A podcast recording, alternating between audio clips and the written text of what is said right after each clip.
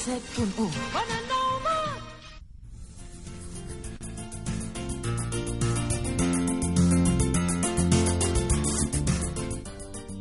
Hola amics, sóc Ricard Andreu i aquest és un programa gravat prèviament a Andorra.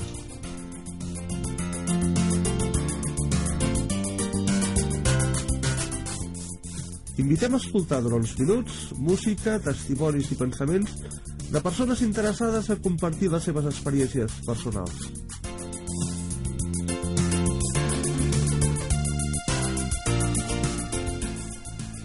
És l'hora de reflexionar sobre temes d'actualitat baix el punt de vista cristià.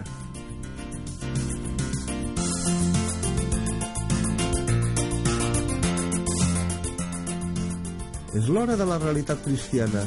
És l'hora d'exalçar a Crist.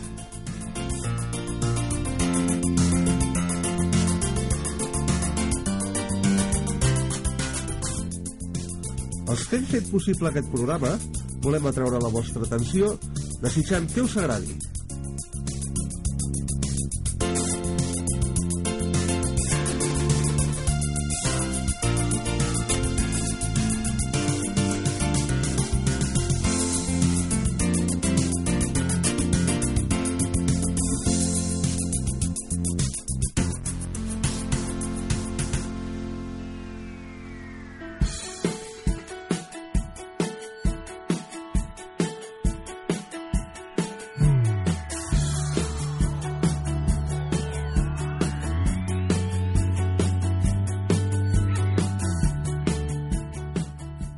Benvinguts una vegada més al programa Compartint.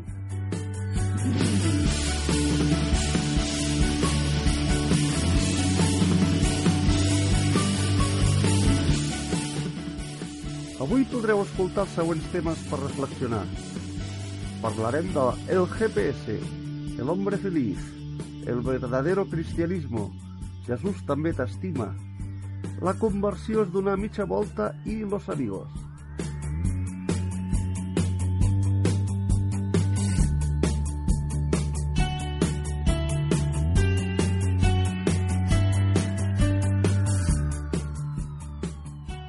Els temes musicals són els següents. Como me quieres de Anet Moreno, Invencible y fuerte, He visto tu luz y de Samuel Hernández, Dios tiene siempre el control. Para todos vosotros al programa Compartint des Andorra.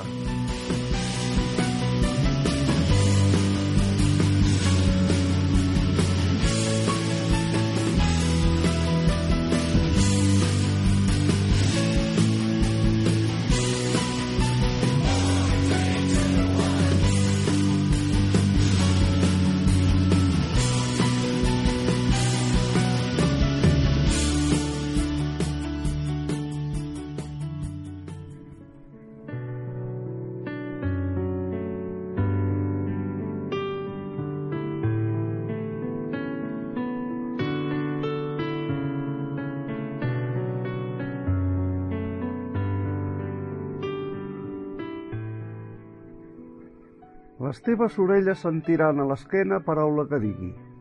Aquest és el camí. Camineu per ell.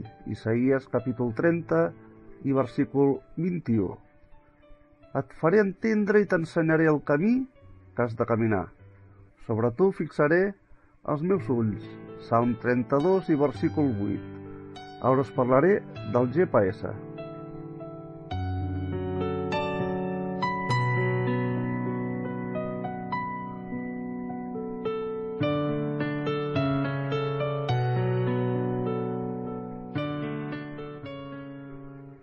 Gràcies a la recepció de senyals emesos per una xarxa de satèl·lits i el desenvolupament de l'electrònica, hi ha aparells que indiquen amb precisió la nostra posició a la Terra, que són els GPS. Ara s'utilitzen no només per a la navegació marítima o aèria, sinó que també poden mostrar-nos mapes de carreteres i guiar-nos a una adreça precisa mitjançant una veu sintètica.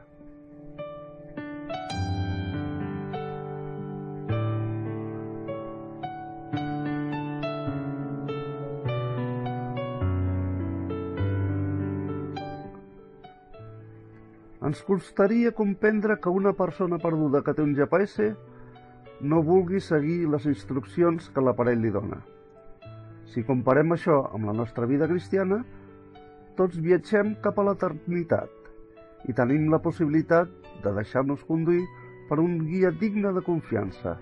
Jesucrist, ell declara, jo sóc el camí, llibre de Joan, capítol 14 i versícul 6.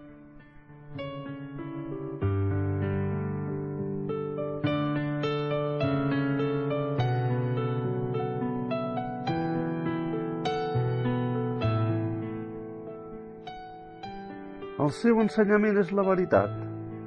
Ens dona la llum de la vida. Joan, capítol 8 i versícul 12. Podem negar-nos a escoltar la seva veu, pensant que som capaços d'arreglar-nos sols. Però llavors no ens estranyem si el nostre camí ens porta a un carreró sense sortida. Al contrari, si ens acostem al Senyor Jesús amb sinceritat, reconeixent els nostres errors i indecisions i potser la nostra obstinació a voler viure sense ell ens farà sentir la seva veu i ens ensenyarà el camí.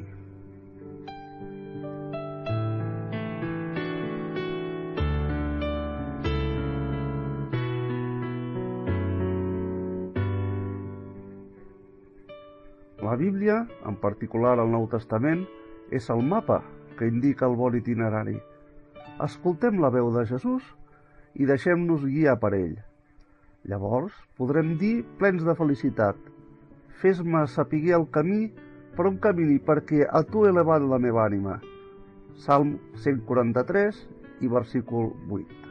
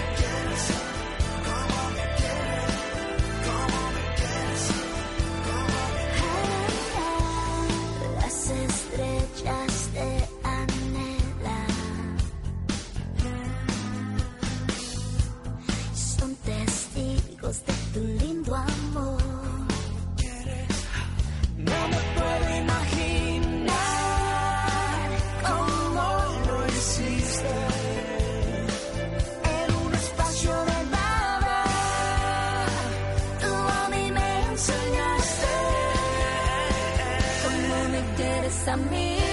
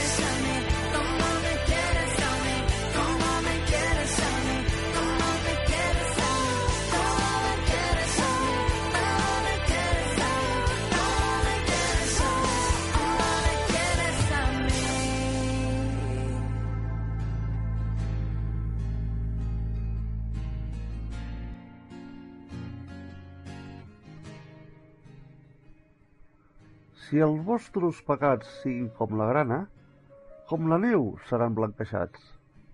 Si són vermells, com el carmesí, vindran a ser com blanca llana. Isaías capítol 1, versícul 18. Tu, Senyor, ets bo i perdonador, i gran en misericòrdia envers tots els qui us invoca. Salm 86, versícul 5. Ara us parlaré de que Jesús també t'estima. I aquest és el relat d'un home empresonat.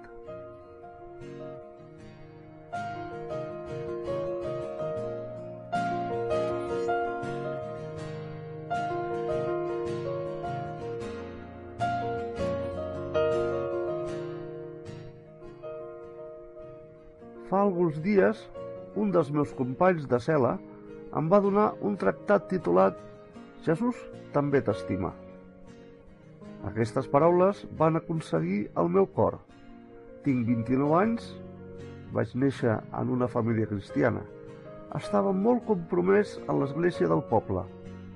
Participava a la coral, però vivia molt allunyat de Déu.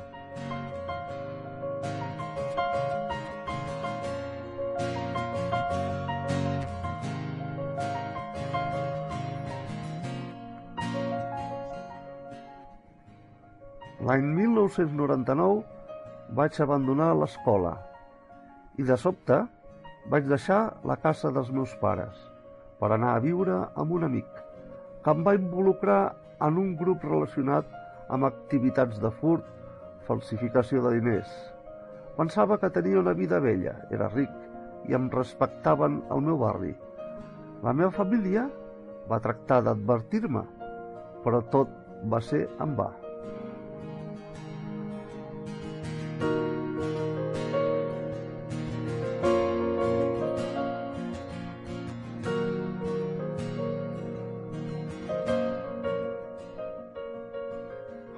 Diverses vegades infringir les regles d'aquest grup, la meva vida va ser posada en perill. Així, doncs, més d'una vegada vaig anar portat a la presó. Un dia, quan anàvem a executar un robatori amb dos amics, ens van descobrir i van matar els meus dos amics. Em pensava que no hi havia més esperança, però bé, ara, a la presó, tinc temps per pensar en el meu futur.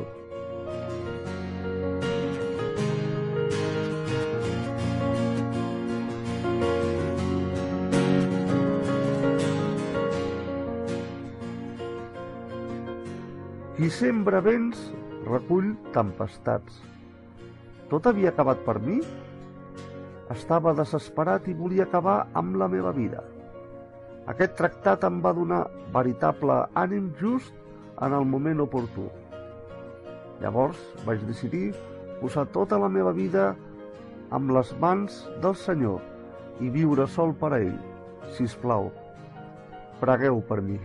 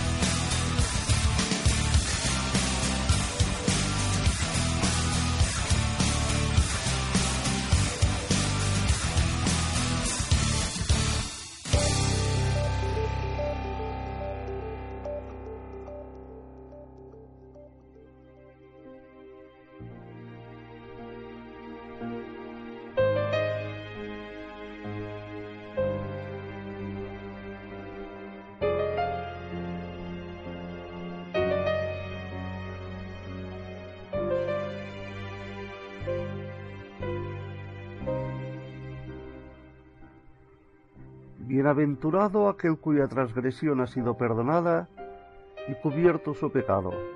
Salmo 32, versículo 1. Jesús le dijo, Porque me has visto, Tomás, creíste. Bienaventurados los que no vieron y creyeron.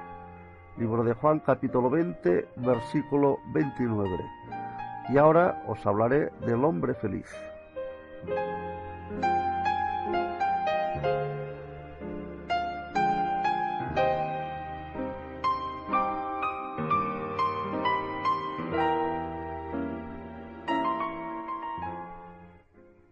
El dinero no da la felicidad. Este viejo refrán sigue siendo cierto en nuestro siglo XXI, pero no nos dice dónde se halla la felicidad, cosa que cada uno de nosotros desea y trata de encontrar.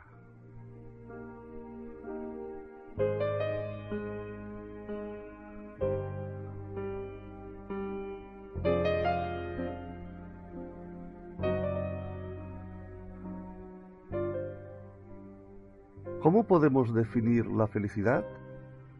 Es un estado interior de plena satisfacción, un estado en el que estamos en paz con nosotros mismos y en el que el futuro nos parece abierto, lleno de esperanza. Es pues un estado en el que la conciencia está tranquila y nuestro ser confiado.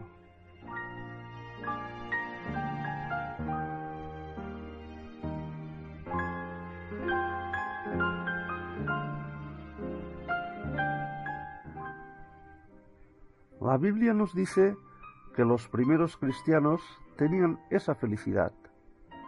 Estaban llenos de gozo. Libro de Hechos capítulo 13 y versículo 52. Y esa felicidad, aún hoy, ilumina a los que tienen a Jesucristo como centro de su vida porque lo aceptaron como su Salvador personal.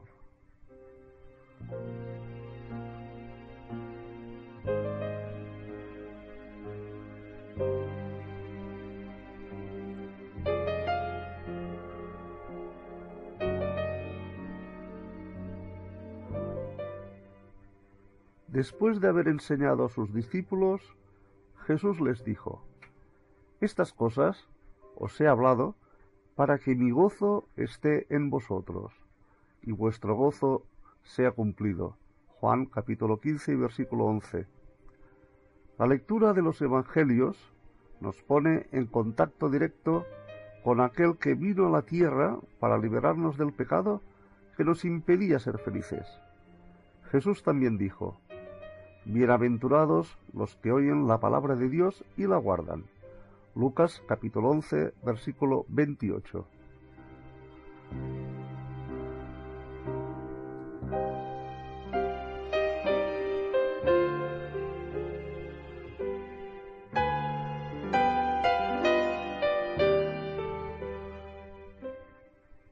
Lleno de esta promesa, el apóstol Juan escribió al final de su vida, la hemos visto y testificamos, y os anunciamos la vida eterna. Estas cosas os escribimos para que vuestro gozo sea cumplido. Primera de Juan, capítulo 1, versículos 2 y 4. Esta felicidad también está a su alcance.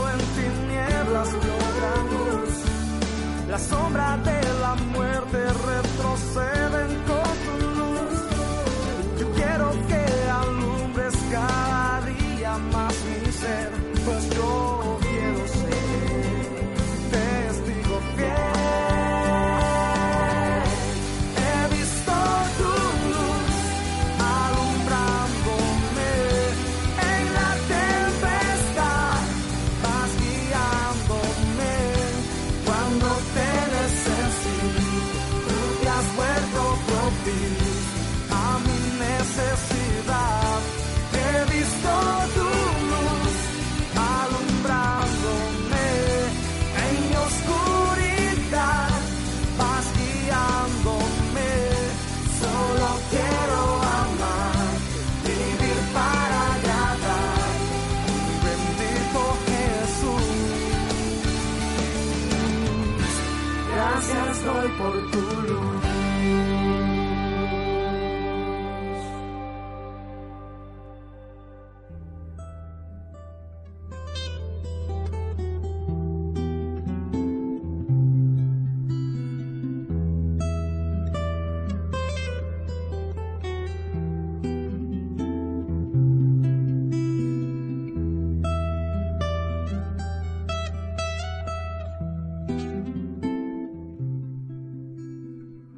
Caient a terra va sentir una veu que li deia «Saulo, Saulo, per què em persegueixes?» Ell va dir «Qui ets, senyor?» I li va dir «Jo sóc Jesús, el qui tu persegueixes». Llibre de Fets, capítol 9, versículos 4 i 5. Jo vaig desfer com un núvol les teves rebel·lions i com a boira els teus pecats. Torna't a mi, perquè jo et vaig redimir. Isaías 44, versículos 22. Ara us parlaré de que la conversió és donar mitja volta.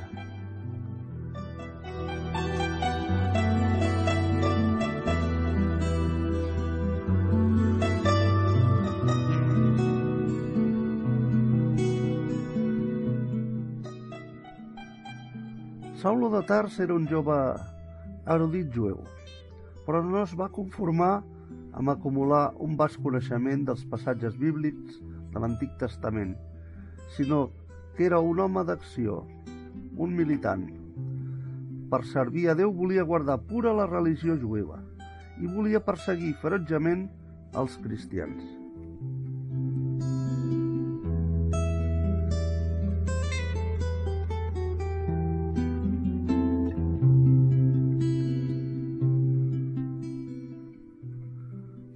Camí a Damasc va trobar Jesús i la seva vida va canviar totalment.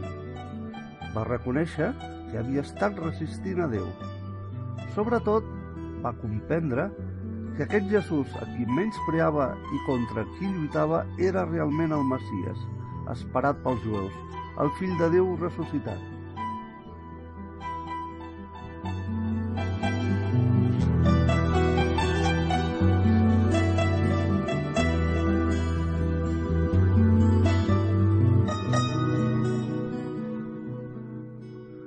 Llavors va fer mitja volta. Es va convertir i va passar a ser l'apòstol Pau. El que abans anhelava va deixar de tenir importància. I per això escriu per l'excel·lència del coneixement de Jesucrist, del meu Senyor, i això està escrit a Filipenses capítol 3 i versícul 8, a qui abans havia menyspreat.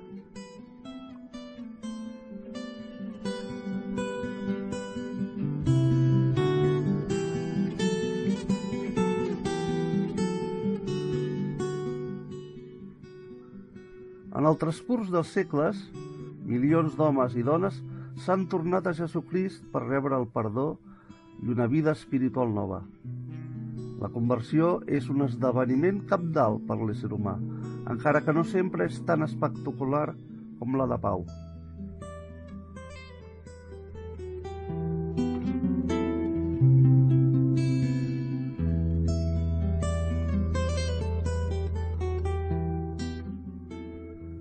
Es caracteritza per un canvi complet dels centres d'interès i del comportament. El cristià no tracta de justificar les seves faltes, sinó que les reconeix davant de Déu i rep el seu perdó. Alhora tracta de reparar el dany que va fer amb el seu egoisme. Una veritable conversió no es queda en paraules, sinó que és una transformació profunda de tot l'ésser. I vostè, ja va donar aquest pas?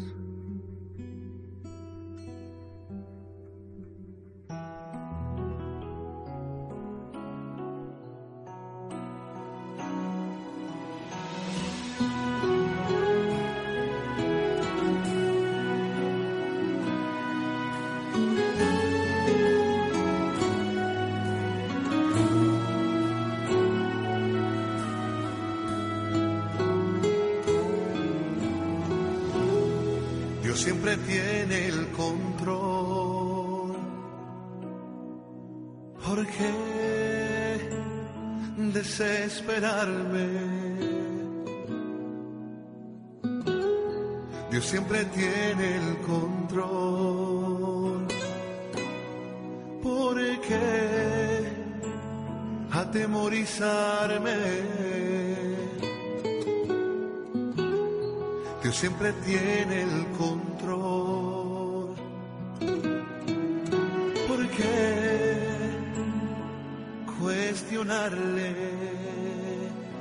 Y aunque no entienda lo que sucede, vivo tranquilo. Yo vivo en paz. Porque Dios siempre tiene el control soy bendecido, duermo tranquilo, yo vivo en paz, porque Dios siempre tiene el control.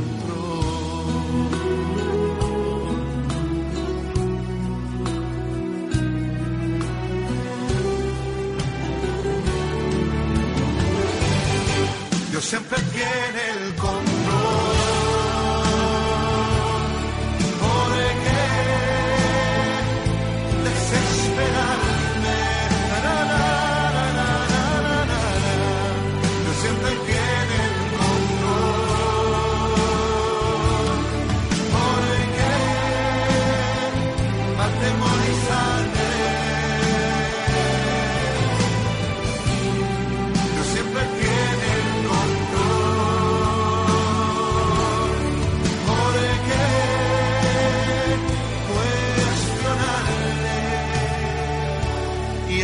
entienda lo que sucede, vivo tranquilo. Yo vivo en paz. Porque Dios siempre tiene el control. Soy bendecido, duermo tranquilo, yo vivo en paz, porque Dios siempre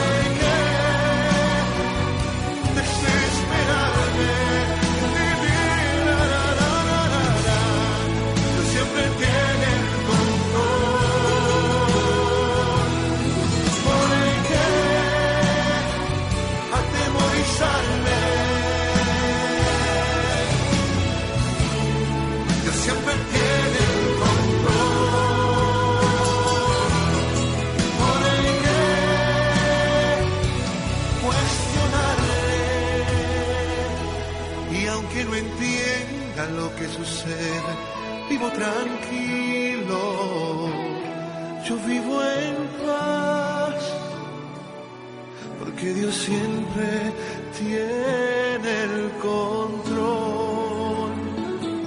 Soy bendecido, duermo tranquilo, yo vivo en paz,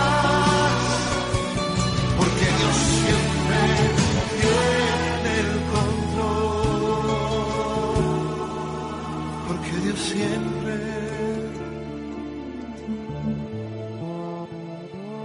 tiene el control.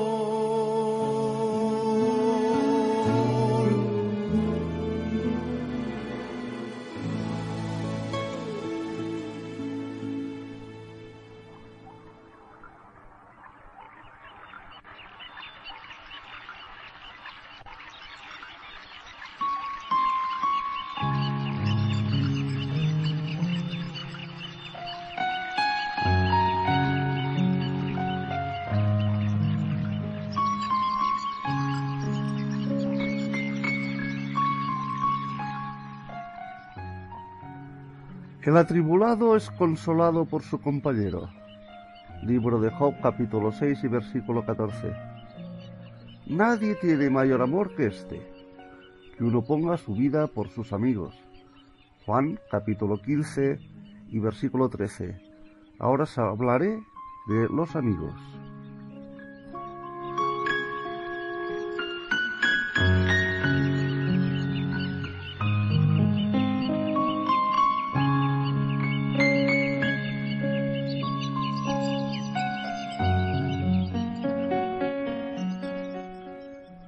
¿Desea tener muchos amigos?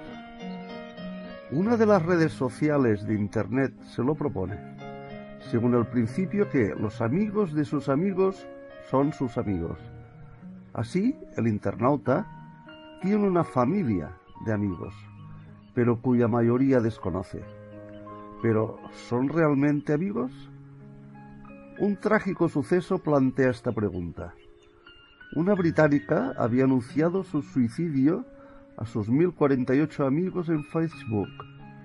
El día señalado murió de una sobredosis de medicamentos sin que ninguno de sus supuestos amigos hiciese nada.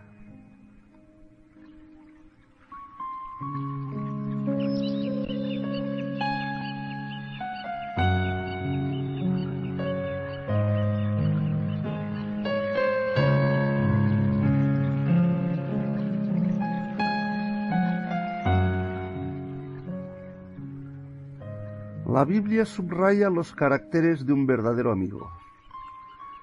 El amigo es fiel en los buenos como los malos momentos.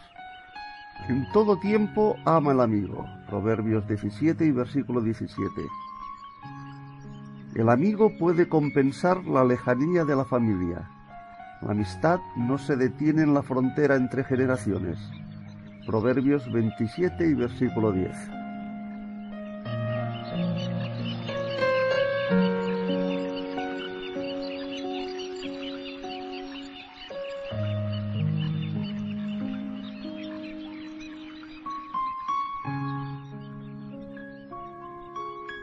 Amigo es leal y franco. Por el bien de su prójimo, no duda en hacerle observaciones, incluso si pueden ser difíciles de aceptar. Proverbios 27 y versículo 6. El amigo es digno de confianza, es un confidente. Proverbios 19, versículo 9.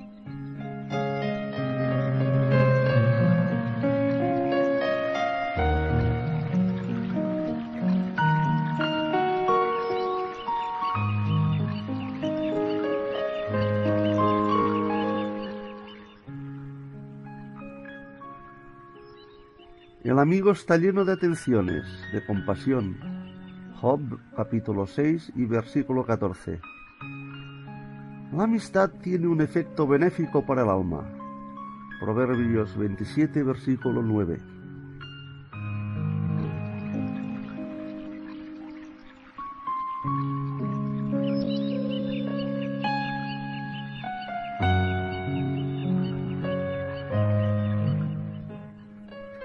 Jesús dijo que no hay mayor amor que dar su vida por sus amigos. Pero Él hizo mucho más que eso. Dio su vida por sus enemigos. Su muerte en el Calvario salva a los que se arrepienten. Su amor infinito lo llevó a soportar el juicio de Dios en nuestro lugar. ¿Quién nos amó tanto como Jesucristo?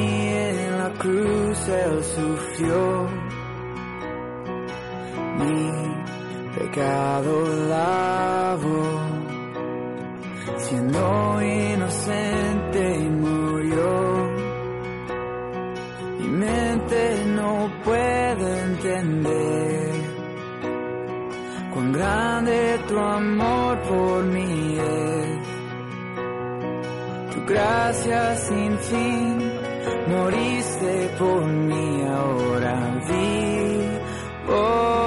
estoy, todo lo entrego. Ser como tú es mi deseo.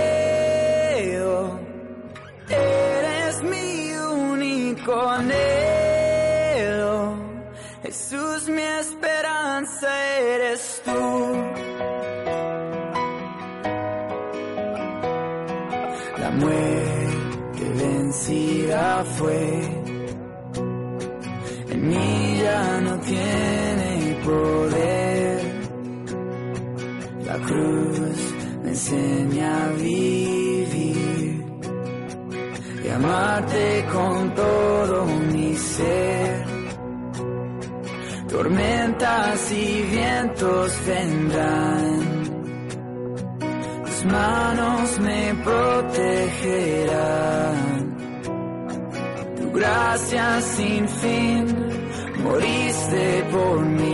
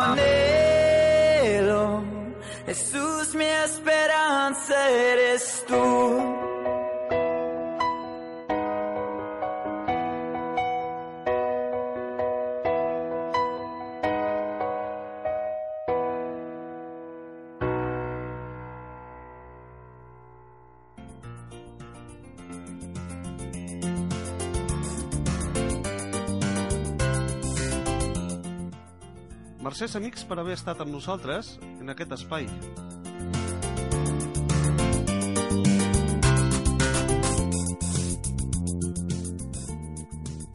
Aquest espai ha estat pensat perquè puguis convertir els teus pensaments i experiències en Déu.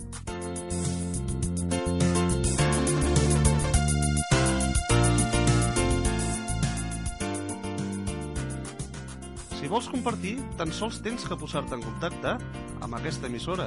O si no, envia'ns un e-mail a la següent adreça electrònica atlas arroba andorra.ad atlas arroba andorra.ad Fins la propera emissió d'aquest programa i fins aviat.